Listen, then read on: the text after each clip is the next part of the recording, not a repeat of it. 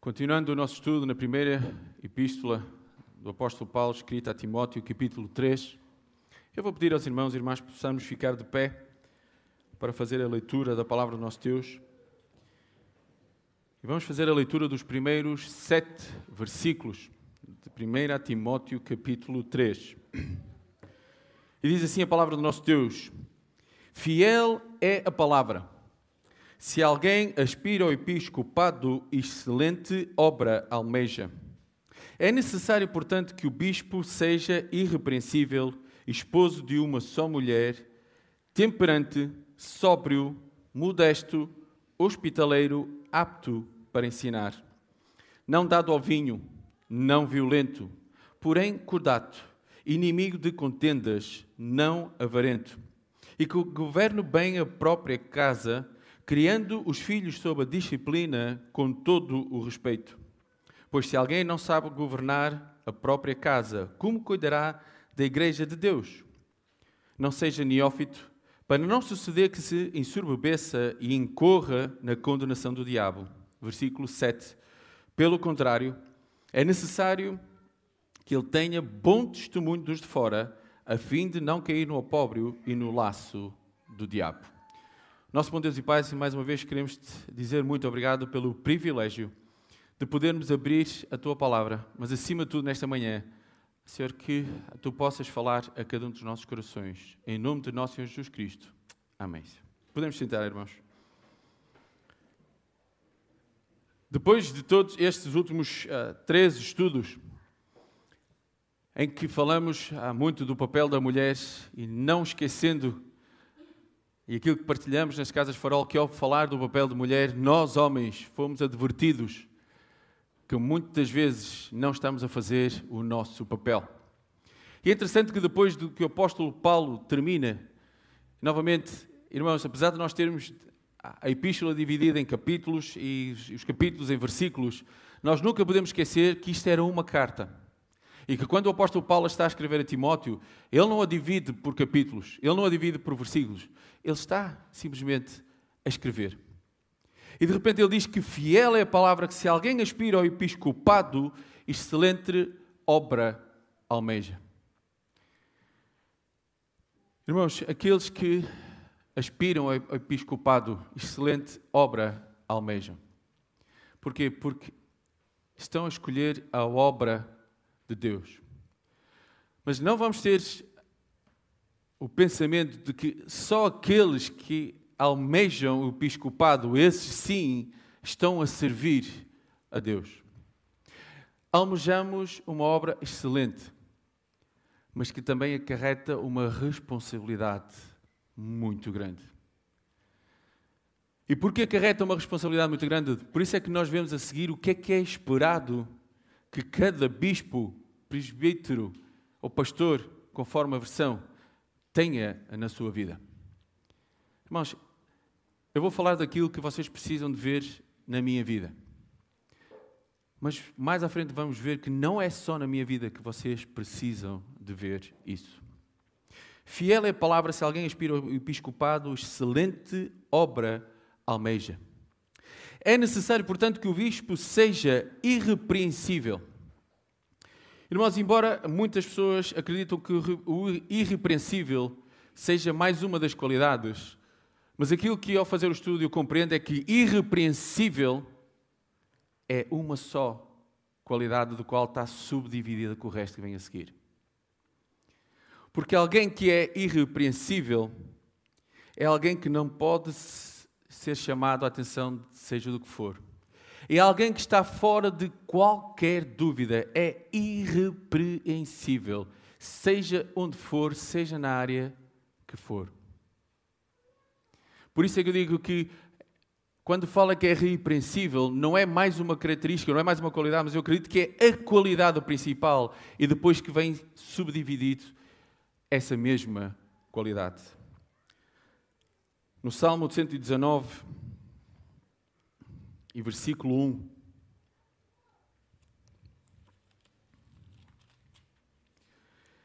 Bem-aventurados os irrepreensíveis no seu caminho, que andam na lei do Senhor. E mais à frente, versículo 80.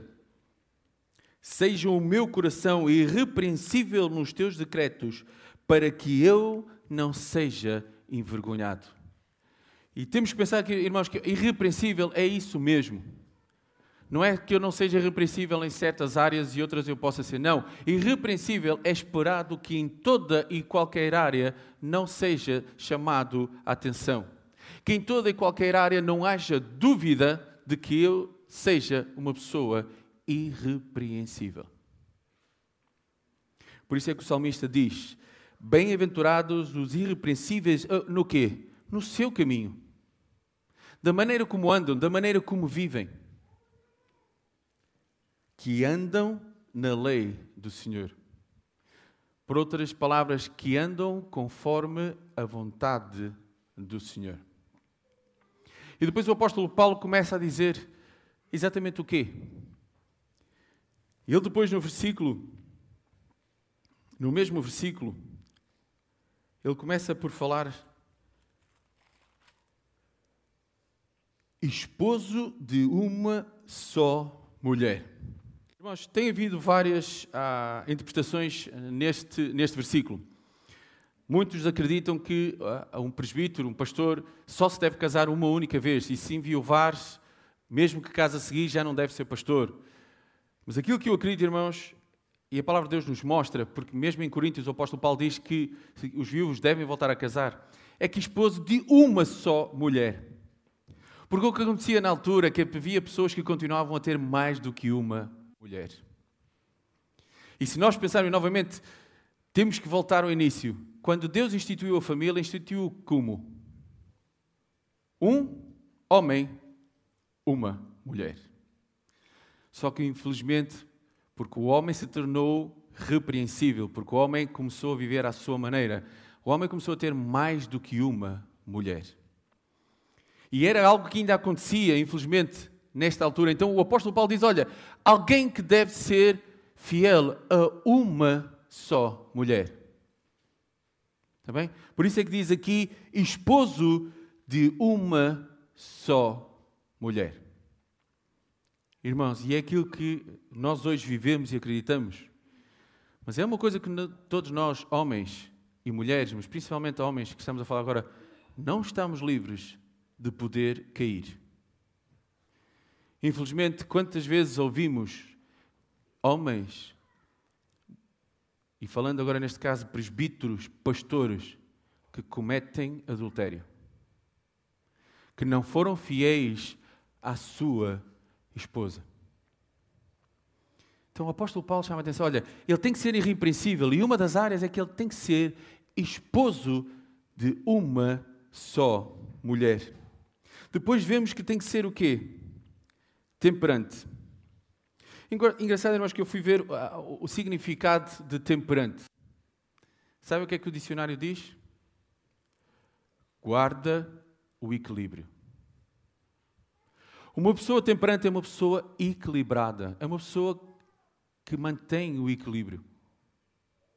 E o que acontece muitas vezes na nossa vida é que nós, muitas vezes, tanto tendemos para um lado, podemos tender para outro. Aquele que é comedido em suas paixões apetites, controlado, tem o controle das suas faculdades mentais. Mas, novamente, é comedido nas suas paixões. Em dois de manhã, na EBD, estávamos a, a, a falar sobre a concupiscência da carne. Ou, por outras palavras, as paixões da carne.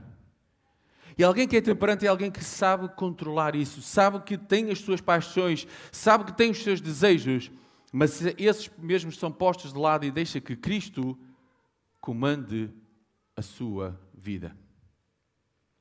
Esposo de uma só mulher, temperante, sóbrio.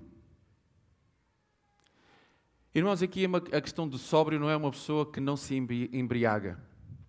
Aqui a questão de sóbrio é uma pessoa discreta e é uma pessoa prudente. Se pudermos virar um pouco mais na segunda epístola de Timóteo, capítulo 4 e verso 5. O próprio apóstolo Paulo desafia a Timóteo que tu se sóbrio em todas as coisas. Por outra palavra, olha, tu ser prudente em todas as coisas, suporta as aflições, faz o trabalho do evangelista, cumpre cabalmente o teu ministério. Então, uma pessoa sobra é uma pessoa prudente, que está atenta, que sabe o que tem que fazer, que sabe que tem para onde ir, mas é prudente da maneira como faz exatamente o seu ministério. Temperante, equilibrado, mas ao mesmo tempo ele é prudente da maneira como conduz a sua, a sua vida. Sóbrio, modesto. Irmãos, a questão do modesto aqui é algo que tem acontecido e tem destruído muitas vidas. O problema é que quando a certa altura nós atingimos uma certa posição e, e pegando na, na posição de presbítero, nos achamos superiores. Achamos pelo, pelo facto de termos chegado ao cargo que Deus nos permitiu chegar, que o chegamos pelas nossas faculdades, pelas nossas capacidades. Quando nos esquecemos que quem nos equipa, quem nos dá a capacidade é Cristo, através do seu Santo Espírito. Por isso é que diz: olha, tem que ser modesto. Capítulo Tiago, que nós estudamos há bem pouco tempo atrás, capítulo 4 e versículo 6 diz o seguinte: que o nosso Deus, antes Ele dá maior graça, pelo que diz, Deus resiste aos soberbos, mas dá graça aos humildes. Deus resiste aos soberbos, mas dá graça aos humildes. Se formos outra vez novamente a Salmo 138 e versículo 6.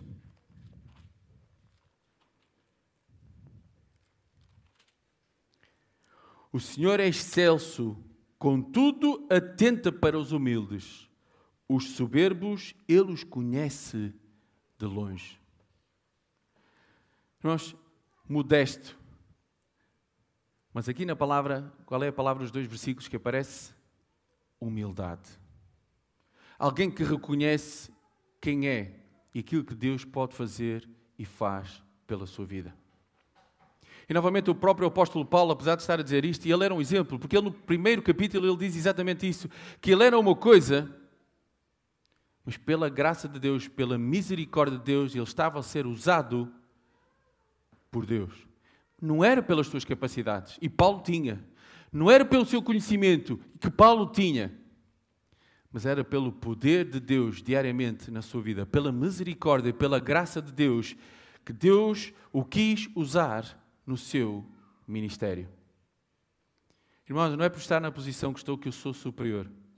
E eu tenho que me lembrar disso diariamente, que eu não sou superior em nada a vocês. Deus me escolheu a mim, como o pastor Figueira e outros, para fazer este ministério, mas eu tenho que o fazer humildemente, reconhecendo o que sou, como sou. E se o sou, é pela graça de Deus e não por mim uma só mulher, temperado, equilibrado, prudente, humilde, hospitaleiro. Mas o que acontecia muito na altura, e hoje acontece muitas vezes, eles vinham de grandes cidades dias a pé. E Paulo, quando andou nas grandes viagens, ele não parava em hotéis. Hoje temos a facilidade de ter hotéis, de ter pensões.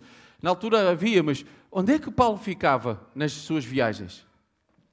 Na casa dos crentes. Irmãos, é esperado hospitalidade com aqueles que vêm até nós. Novamente, eu tenho dito muitas vezes que Deus me deu o privilégio de ter a casa que eu tenho, o carro que eu tenho, mas eles não são meus. Se Deus me deu o privilégio de ter a casa que tenho e o carro que tenho, é para ser usado no seu serviço. Apesar de foi eu que estou a pagar mensalmente, apesar de ser eu que paguei o meu carro, mas eu paguei porquê? Porque Deus me deu a saúde para poder ter o meu sustento, para poder fazer isso. Não foi porque eu sou algo superior e que consegui a casa que tenho e o carro que tenho.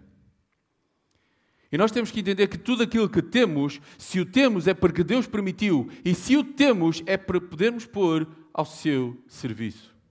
Ah, no meu carro, não. O meu carro é para mim, é para a minha família. Não. O meu carro é para ser usado. A minha casa não. A minha casa, não. A minha casa é para ser usada quando for necessário. Fui eu que paguei, ou estou a pagar, mas não é meu. Sabem porquê? Porque se eu amanhã ficar doente e não puder trabalhar, sabem de quem é que fica a casa? Do banco. Mas não foi eu que estou a pagar? Estou. Mas a qualquer altura, Deus pode tirar. O que é que aconteceu com Jó? O que é que Jó tinha? Várias casas, vários campos, vários animais, vários filhos, e de um momento para o outro o que é que aconteceu? Deus disse: Isso é meu, não é teu. E sabe uma coisa? Isso pode acontecer na minha vida, pode acontecer na vida de cada um de nós. Nós pensamos que aquilo que temos é nosso, é do meu esforço, e quando Deus diz a qualquer momento: Olha, é meu. Tu te esqueceste que fui eu que te dei. Já no passado o Senhor teve que chamar o, povo à atenção e dizer: Olha, as cidades que vocês têm, as casas que vocês têm, as vinhas que vocês usufruem, os poços de água que vocês usufruem, vocês nada disso fizeram fui eu que vos dei. E o mesmo Deus que disse ao povo, está a dizer hoje a cada um de nós: olha, isso não é teu. Hospitaleiro, apto para ensinar. Irmãos, esta é uma qualidade que tem que existir. Apto para poder ensinar. Apto para poder estar aqui e poder ensinar-vos. Mas eu quero fazer uma, parar agora aqui e fazer-vos uma pergunta, especialmente aos homens. Todas estas qualificações que eu estou a falar aqui, só é pedido aos presbíteros e aos pastores? Será que só depois de, de um pastor ser eleito é que tem que ter estas qualidades? Respondam. Não. E é só os pastores que, é, que devem ter estas qualidades? Ou será que aquilo que eu acabei de dizer e aquilo que ainda vamos estudar deve ser visto na vida de qualquer homem presente aqui dentro? Ou não?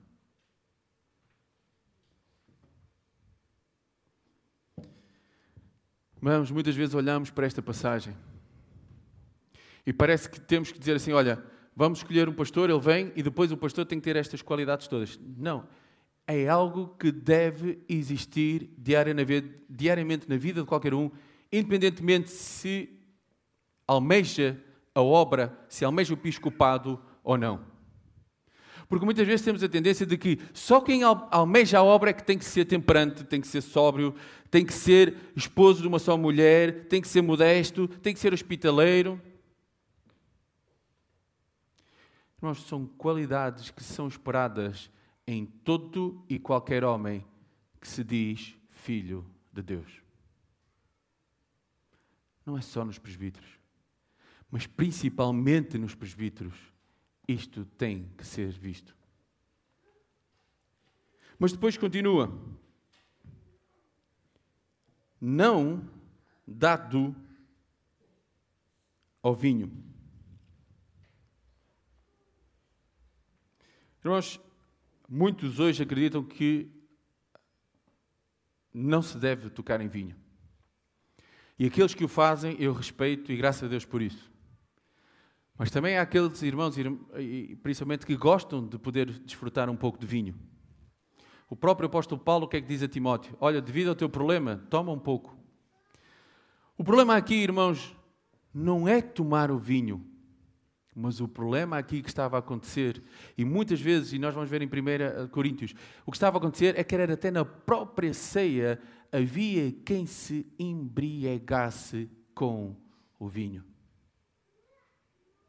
O problema não está no vinho. O problema está em mim e na quantidade de vinho que eu bebo.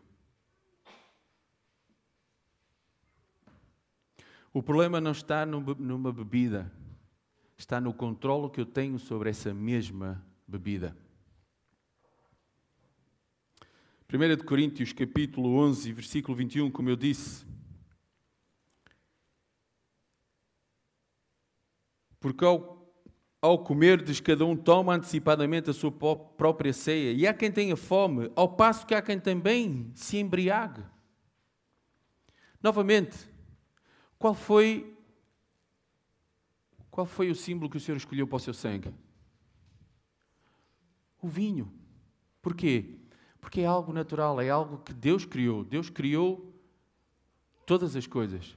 O problema não está no vinho, o problema está na quantidade de vinho. O problema está no controle que eu preciso de ter, irrepreensível, ao ponto de que, se eu beber vinho, nunca chegue nem perto de ficar embriagado. Por isso é que diz: não dado ao vinho. Irmãos, o que é que acontece com alguém que depende do vinho? Qual é a primeira coisa que faz de manhã, muitas vezes?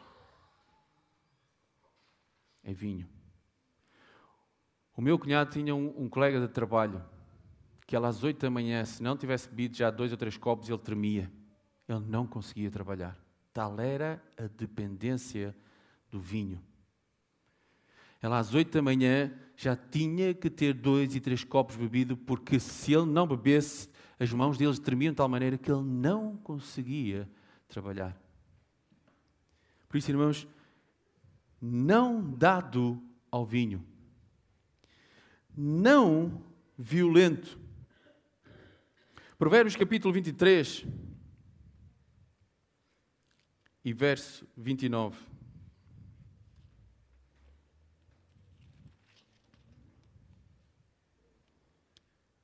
Para quem são os ais? Para quem os pesares? Para quem as rixas? Para quem as queixas?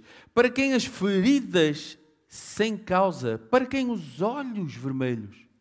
A questão aqui é: porquê é que nós muitas vezes andamos sempre à procura de problemas? Uma pessoa que não violenta é uma pessoa que tem autocontrole em toda e qualquer circunstância. Irmãos, hoje abrimos os, as notícias, abrimos os jornais e o que é que ouvimos? Rixa num café, vai a casa, pega numa arma e o que é que faz? Mata.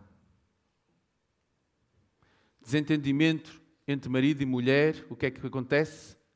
Mata. Um problema qualquer que surge, coisas insignificantes, e o que é que a gente faz? Violência. Não violento. Alguém que tem novamente controle de si mesmo. Irmãos, e temos que reconhecer que há alturas e há talvez situações que nos podem tentar tirar do sério. E há situações de que talvez a nossa reação seja pegar no pescoço de alguém. Mas precisamos de ser controlados. Exatamente nessas situações. E nós devemos parar para pensar e quantas vezes dá vontade mesmo de é verdade, irmãos. Mas preciso, eu preciso, e cada um de nós, de não sermos violentos. E o que vem a seguir? Porém, cordato. Não violento, porém, cordato. Calmo, capaz de considerar o que se está a passar. Irmão, e cordato não quer dizer, irmãos, que tem que concordar com A, B e C para que as coisas não. Não. Cordato não quer dizer isso. Cordato é alguém que, mesmo as coisas estando erradas, diz que estão erradas, mas consegue ter a sabedoria suficiente, a calma suficiente para poder dizer à pessoa o porquê que está errado. Porque é que a palavra de Deus diz que está errado. E não tem que concordar com as pessoas. Porque muitas vezes a palavra cordato está a ser mal traduzida, tipo, olha, dizer amém a todo mundo e estamos todos, desculpem a expressão, na paz do Senhor. Isso não é ser cordato. Cordato é alguém que diz: Olha, está errado, mas faz isso com quê? Com amor, como nós vimos em Tiago. Olha, repreende, mas com amor. É alguém que tem que estar apto a poder dizer: olha, está errado, mas ao mesmo tempo ter o controle e o amor suficiente de poder tentar explicar cordatamente a essa pessoa o porquê que está errado.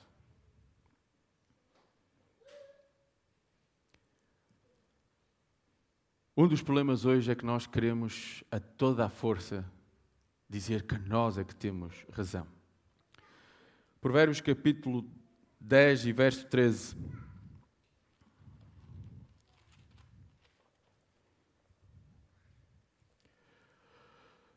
Nos lábios do prudente ou do cordato se acha sabedoria, mas a vara é para as costas do falto de senso. Nos lábios do prudente ou do cordato se acha sabedoria, mas a vara é para as costas daquele que não tem senso. Irmãos, quando nós procuramos alguém cordato, é alguém que, que nas suas palavras nós vemos sabedoria.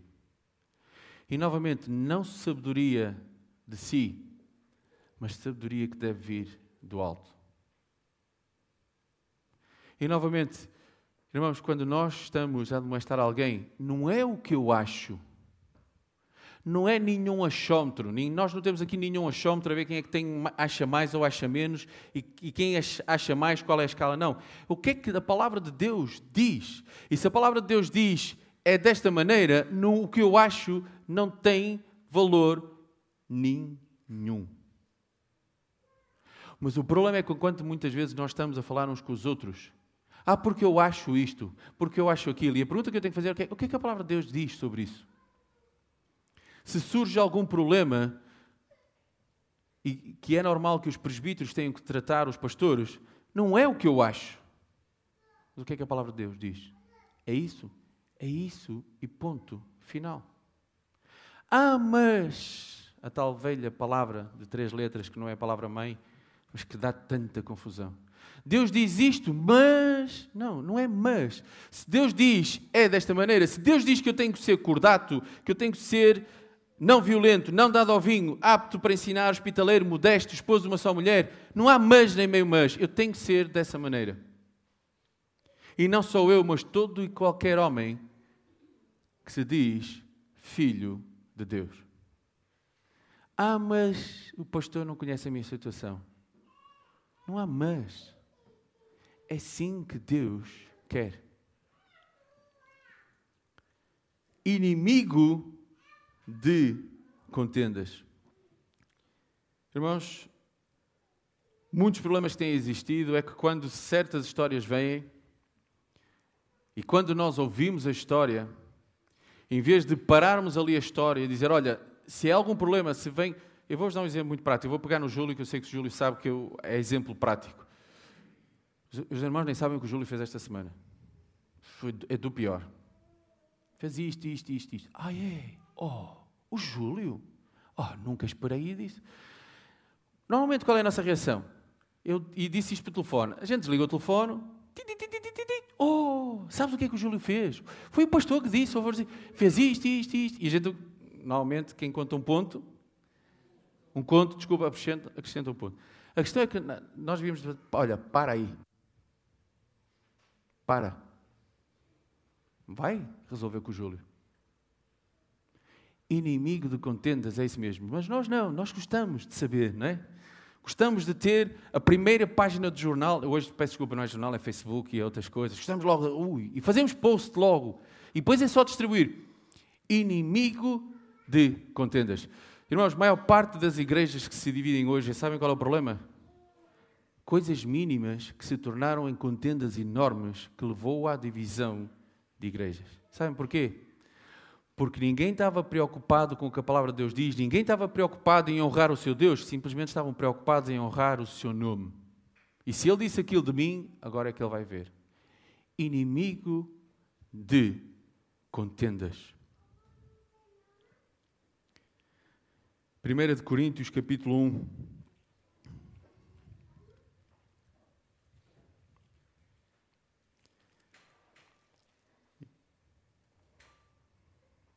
Versículo 11 começa: Pois vosso, a vosso respeito, meus irmãos, fui informado pelos da casa de Cloé que há contendas entre vós. Refiro-me ao facto de cada um de vós dizer: Eu sou de Paulo, eu de Apolo, eu de Cefas e eu de Cristo. Acaso Cristo está dividido? Foi Paulo crucificado em favor de vós, ou fostes vós, porventura, batizados em nome de Paulo? Paulo estava a dizer: Olha, vocês estão a ter discussões inúteis. Uns dizem que é de Paulo, outro de Apolo, e ele diz: Olha, mas quem é que está em causa aqui? É Paulo, é Apolo ou é Cristo? E se nós pararmos para pensar na nossa vida, se nós pararmos para pensar que é Cristo que tem que viver em nós, e aquilo que fazemos temos que fazer por Cristo, não conta Paulo, António, Manelo, Joaquim ou José. O que conta é Cristo. Mas já aqui estava a acontecer que não, não, Paulo, ai não, Apolo. O que acontece muitas igrejas, não, é o pastor A, não, é o pastor B, não, é o pastor C, não, é o pastor. Irmãos, somos homens como qualquer um, propensos a falhar como qualquer um. E ninguém deve olhar para os pastores como alguém superior, mas todos nós temos que olhar para Cristo. E não de Paulo, de Apolo, de Cefas, ou seja, de quem for. Não avarento.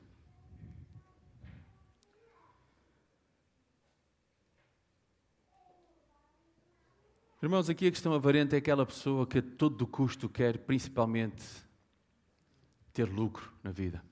É uma pessoa avarenta. Faz tudo para poder lá chegar. Sabem, dos melhores exemplos que eu posso ver na Bíblia é Judas. O que é que Judas fez por 30 moedas de prata? Sabem uma coisa? Eu já uma vez partilhei na ceia, muitos de nós muitas vezes somos Judas. Porque vendemos o nosso Deus por tudo tem meia, deixem-me passar a expressão. Qualquer coisinha nós vendemos o nosso Deus. Eu estou a dizer isto entre aspas porque porque qualquer coisa é o suficiente para trocarmos pelo nosso Deus. Porquê? Porque somos avarentos. Não estamos preocupados novamente com o nome de, de Deus. Estamos preocupados com o que é que eu posso ganhar. Nesta situação, o que é que eu posso tirar? Lembra-se que uma vez partilhei, temos aqui vários informáticos, então eu tenho que me dar bem com eles. Porque volta e meia o meu computador dá problemas. Então, se eu, tiver, se eu tiver que ir a uma casa, eles cobram muito. Mas como eu sei que o irmão Elísio e a Thaís percebem, então se eu for amigo deles, eu vou tirar proveito. Oh, irmão Elísio, o meu computador está com problemas, se pudesse e tal, e já poupei aqui uns 60 euritos, 100 euritos. É isto, é avarento. É ver onde é que pode ter lucro. Onde é que pode usufruir de alguma coisa para si mesmo. Depois do versículo 4 e que governe bem a sua própria casa. Nós, nós temos vindo a estudar exatamente o capítulo anterior sobre o papel de cada um. Mas se formos para Efésios capítulo 5 e versículo 25, diz o seguinte: Maridos, amai vossa mulher como também Cristo amou a igreja e assim mesmo se entregou por ela 1 de Pedro, capítulo 3, versículo 7. Maridos, vós igualmente vivei a vida comum do lar com discernimento e tendo consideração para com a vossa mulher como parte mais frágil, tratai-a com dignidade, porque sois juntamente herdeiros da mesma graça de vida, para que não se interrompam as vossas orações. Como eu disse, irmãos, nos últimos três domingos estudamos aquilo que é esperado da mulher. Mas de nós, homens, também é esperado muito. Principalmente que nós possamos governar bem a nossa casa. E isso começa da maneira como nós tratamos e honramos a nossa esposa. Mas não termina, porque depois diz o quê? O que é que diz a seguir? Sim, sim, podes.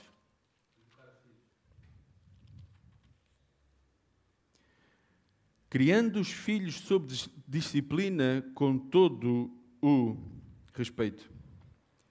Mas é interessante que eu fui, ah, como eu pus ah, no Facebook, a questão daqui, não, eu, não, eu, não, eu tiro isto como qualificações, mas eu tiro isto que é um, o caráter que cada homem precisa de ter.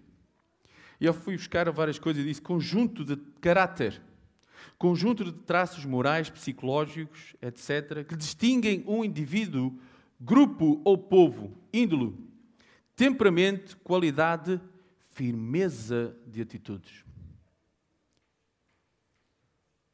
firmeza de atitudes, se eu tiver um bom caráter, se eu, se eu conseguir ter no meu caráter todas aquelas qualidades que estão ali, se o meu caráter for irrepreensível, eu vou estar a ser firme nas minhas atitudes. Mas sabem, fui procurar a questão de formar o caráter. É interessante que o caráter não é formado por ações isoladas, mas por hábitos, conjunto de hábitos, sejam eles positivos ou negativos. Durante o primeiro ano de vida, o ser humano aprende 50% de tudo que virá a aprender na vida, e no segundo ano aprende mais 25%. O que quer dizer que nos dois primeiros anos de vida, a criança aprende 75% de tudo que vai aprender hábitos na sua vida. Isto inclui comer, sentar, todas essas coisas. Acredita-se que o caráter de uma criança está formado ao, ao sétimo ano. O que podemos acrescentar é que ao fim do terceiro ano, maior parte do caráter já está formado daquela criança. Três anos. Não estamos a falar em 30 anos. Estamos a falar em três anos. Maior parte do caráter está formado. E aqui aquilo que os especialistas acreditam que ao fim dos sete anos todo o seu caráter está formado. E é interessante que muitos acreditam que os hábitos são aprendidos através de que alguns educadores costumam chamar o princípio, que eu chamo interessante, macaco vê, macaco faz. Como é que um macaco aprende? Imitação. E sabe uma coisa? Não estou a chamar macaco a ninguém, está bem? Mas os nossos filhos aprendem aquilo que veem. Está bem? Irmãos, quem, quem se lembra dos vossos filhos bem pequenos? Quantas vezes vocês dão com eles aí fazer exatamente aquilo que vocês fazem? Bem pequeninos. Eu lembro que uma vez estava na cozinha e estava assim meio encostado com a perna no, no, no e de repente a Lina chama-me a atenção porque a Débora ao lado estava a olhar para mim e estava. Eu não sei se estava com a mão na anca, estava a tentar imitar exatamente a posição que eu estava. Porque é normal um pai olhar, um filho olhar para um pai e uma mãe e imitá-los. Irmãos, o que é esperado de cada um de nós é podermos educar os nossos filhos com toda a disciplina e respeito. Alguém que possa abrir, por favor, em Deuteronômio capítulo 6 e verso 7. Outro irmão ou irmão que possa abrir em Provérbios 22, 6, por favor.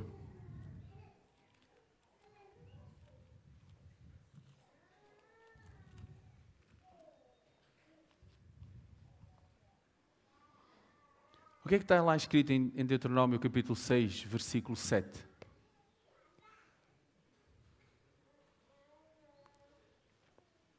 Quem é que pode ler, por favor?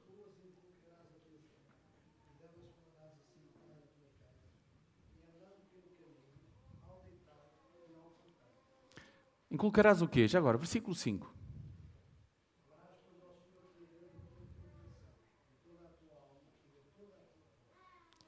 O versículo 5 está a dizer: Olha, aquilo que tu tens que fazer, que é amar o teu Deus de toda a tua alma, de todo o teu coração, de todas as tuas forças, de todo o teu entendimento, com toda a tua vida, o que é que diz para fazer a seguir? Inculcar nos teus filhos. Provérbios 22, quem pode ler, por favor? Ensina a criança.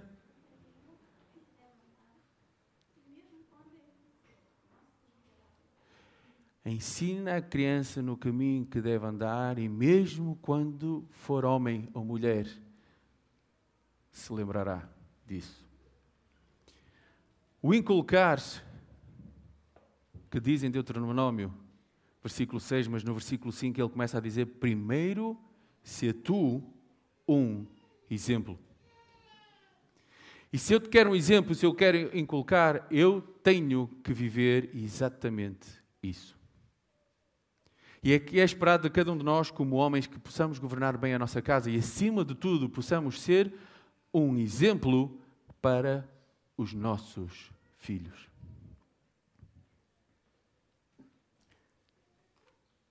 Pois se alguém não sabe governar a própria casa, como cuidará da igreja de Deus? Porque uma das coisas, irmãos, quando fala que aspira o episcopado excelente obra almeja, uma das, das áreas é cuidar do rebanho, é cuidar das pessoas. Não é só o governo da igreja na questão financeira, seja o que também faz parte, mas é a questão principalmente de cuidar do rebanho. Olha, se eu não sei cuidar da minha mulher e dos meus filhos, nunca irei saber cuidar de vocês. Mas pensando nos outros homens que não, não, não são ah, pastores, se vocês não souberem cuidar da vossa casa, dificilmente vão cuidar da vossa família, muitos que não conhecem a Deus. E novamente, ainda hoje eu estava a partilhar de manhã, nós vivemos muito egocentricamente. Só pensamos no eu, no eu. E não há problema porque eu é que conto. Não. A nossa vida, ao ser vivida, influencia aqueles que nos rodeiam. Agora, podemos influenciar bem ou podemos influenciar mal. Depois diz: não seja neófito, para não, para não suceder que se ensoberbeça e incorra na, condição, na, uh, na condenação do diabo. Irmãos, irmãos, neófito é alguém recém-convertido. E não é bom que alguém recém-convertido seja posto numa destas posições. Para quê? Para que não pense que eu ainda agora cheguei e já estou neste lugar. Irmãos, a nossa vida deve ser conhecida dos outros. É bom que alguém que chega a Cristo que esteja em comunhão uns com os outros e que a sua vida seja conhecida. Por isso é que aqui o apóstolo Paulo tem o cuidado de dizer a Timóteo: Olha, não tenhas pressa em pôr as mãos. Olha, não seja neófito, não seja alguém que acabou de chegar. Conhece a sua vida, por outras palavras. Vê se realmente é alguém que está fiel ao Senhor. Mas é interessante, irmãos, que ele termina com um aspecto que muitas vezes nós nos esquecemos. Versículo 7. Pelo contrário, é necessário que tenha bom testemunho dos de fora, a fim de não cair no opróbrio e no laço do diabo. Muitas vezes, irmãos, nós pensamos que só precisamos de ter bom testemunho aqui dentro. Mas sabe uma coisa? É bem mais fácil aqui dentro nós sermos bem comportados, deixem passar a expressão. Mas o problema é lá fora. Interessante que, irmãos, ao fazer este estudo, eu quase que poderia dizer que aquilo que está no versículo 2 é algo que os irmãos precisam ver aqui dentro, e não só. Mas tudo aquilo que está no versículo 3 é algo que os de fora veem mais depressa que os de dentro.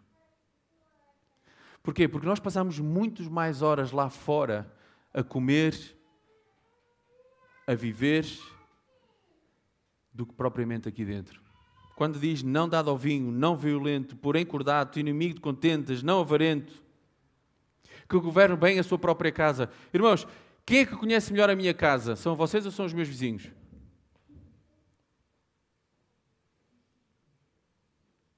Respondam. Porque vocês podem lá ir uma hora ou duas por semana, ou se calhar muitos ainda não foram. Mas os meus vizinhos estão lá, desde que eu entro, que saio, ouvem. Tudo sabem o que se passa lá dentro. É ou não é verdade? Eu estou lá. Se, tudo o que se passa lá, infelizmente nas casas dois, não é que a gente acende um interruptor e ouve-se três casas depois. Por isso, tudo o que é feito, novamente, eu preciso de ter bom testemunho dos de fora. E muitas vezes só estamos preocupados com o que as pessoas aqui dentro pensam. Mas Paulo adverte que os de fora precisamos de ter bom testemunho. Irmãos, mais uma vez eu digo, principalmente eu estou a falar para os homens. Apesar de todas estas qualificações, Paulo está a dizer que aquele que aspira ao episcopado, este caráter irrepreensível não é só esperado a presbíteros, bispos, pastores, seja a versão que os irmãos tenham de Bíblia. Ele é esperado em todo e qualquer homem verdadeiramente filho de Deus. Vocês que estão sentados aí, que não, não têm a responsabilidade que eu tenho e o pastor Figueira de sermos pastores, não estão desculpados de não serem irrepreensíveis. Não estão desculpados de não serem modestos, temperantes. Não estão desculpados de não serem dados ao vinho, de não serem violentos. E nós temos de uma vez por todas, homens, de compreender exatamente isso.